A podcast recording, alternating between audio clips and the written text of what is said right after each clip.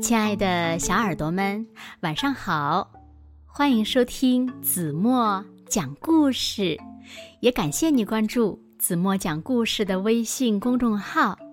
我是每天晚上为小朋友们讲故事的子墨姐姐。小朋友们，你们有没有向别人借东西，或者把东西借给别人的经历呢？那么，当你借了别人的东西，你是不是小心翼翼的，时时刻刻惦记着，生怕把它弄丢了，或者是弄坏了呢？那今天呀，子墨要为小朋友们讲的故事呢，名字叫做《我会非常非常小心的》，就跟借东西有关。让我们一起来看一看，劳拉向露塔借了一件又新又白又柔软的大衣后，发生了什么事情吧。小耳朵，准备好了吗？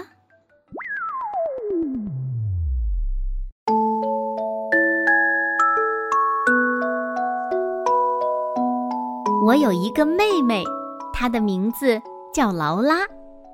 她是个有趣的小人儿。有一天，她最好的朋友露塔来家里玩儿。露塔穿了一件新大衣，又白又新又柔软。劳拉特别特别的喜欢这件大衣。露塔说。这是奶奶从国外特意为我买来的。劳拉说：“哦，这真是我看到过的最可爱的东西啦！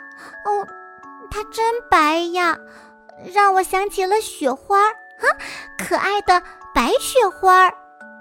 嗯，它又像羽毛一样柔软，嗯，它还毛茸茸的，像小猫咪一样。”在餐桌上，我说：“露塔，你为什么穿着我妈妈的围裙呢？”劳拉说：“嗯，因为他穿着毛茸茸的新大衣，他不想把大衣弄脏了。”可是，露塔，你是怎么让你的新大衣一直保持又新又白又毛茸茸的呢？露塔说。嗯，下雨的时候我不会让它淋湿，吃饭的时候我会非常非常小心，我也不会去公园里玩，因为公园里有泥巴。露塔要回家了，劳拉说：“如果你愿意，咱们可以交换东西啊，你借我的新西扣手提包，我借你的毛茸茸的大衣。”我会非常非常小心的。哦，那好吧。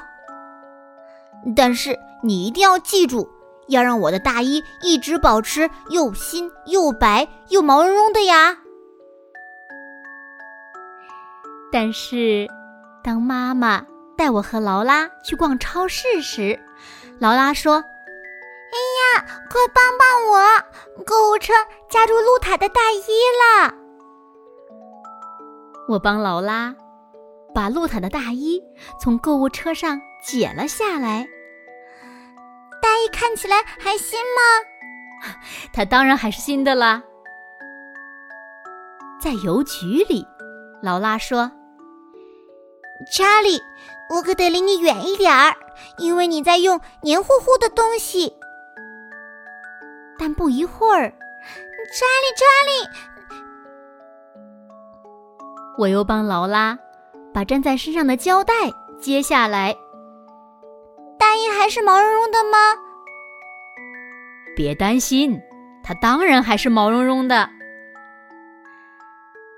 去图书馆的路上，劳拉说：“哦不不，下雨了，露塔的大衣会淋湿的。”啊，查理，这件大衣还是又毛茸茸的又白吗？嗯，是啊，看起来它还挺好的呢。大衣在图书馆里肯定安全了。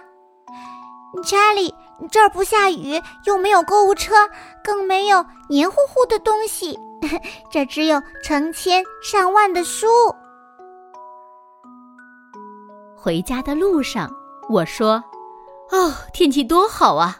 我不需要穿着大衣了。”啊，不，露塔的大衣！当我们跑着返回图书馆的时候，露塔的大衣已经不见了。啊，查理，这简直是一场灾难！晚上睡觉的时候，劳拉说：“ 我该怎么对露塔说呢？” 你应该告诉他真相，你把他的大衣弄丢了。可是，如果露塔不再喜欢我了，我该怎么办呢？啊，别担心，我猜他会原谅你的。第二天，劳拉在学校的操场上遇见了露塔。嗨，劳拉，我毛绒的大衣呢？我穿着它和查理去了超市，大衣还是毛茸茸的。我穿着它又去了邮局。它看起来还是新的。下雨了，我撑了妈妈的雨伞，然后我们去图书馆了。它就那么一小点儿丢了。那么，你找到它了吗？没有，它确实丢了。我觉得非常非常抱歉，露塔。正在这个时候，咪咪走了过来。劳拉，我捡到了你的大衣，你把它忘在图书馆啦。劳拉和露塔激动地说：“哦，谢谢你，谢谢你。”在教室里，劳拉说：“哦，这真是一个又白又毛茸茸的铅笔盒，你可以借给我吗？”露塔想了想，说：“嗯，不，不借。”好了，亲爱的小耳朵们，今天的故事呀，子墨就为大家讲到这里了。那小朋友们想一想，最后为什么露塔拒绝了劳拉的请求了呢？请小朋友们认真的想一想，留言告诉子墨姐姐吧。好了，那今天就到这里了。明天晚上八点半，子墨依然会在这里用一个好听的故事等你回来哦。你一定会回来的，对吗？那如果小朋友们喜欢听子墨讲的故事，也不要忘了在文末点亮再看和赞，给子墨加油和鼓励哦。如果可以的话，小朋友们也可以点击一下文中出现的小广告，点开就可以了。因为呀，你们的每一次点击，腾讯后台都会给子墨一个小小的奖励，是作为子墨每天为小朋友们讲故事的奖励哦。谢谢你们了。好啦，现在睡觉时间到了，请小朋友们轻轻的闭上眼睛，一起进入。甜蜜的梦乡啦，完喽。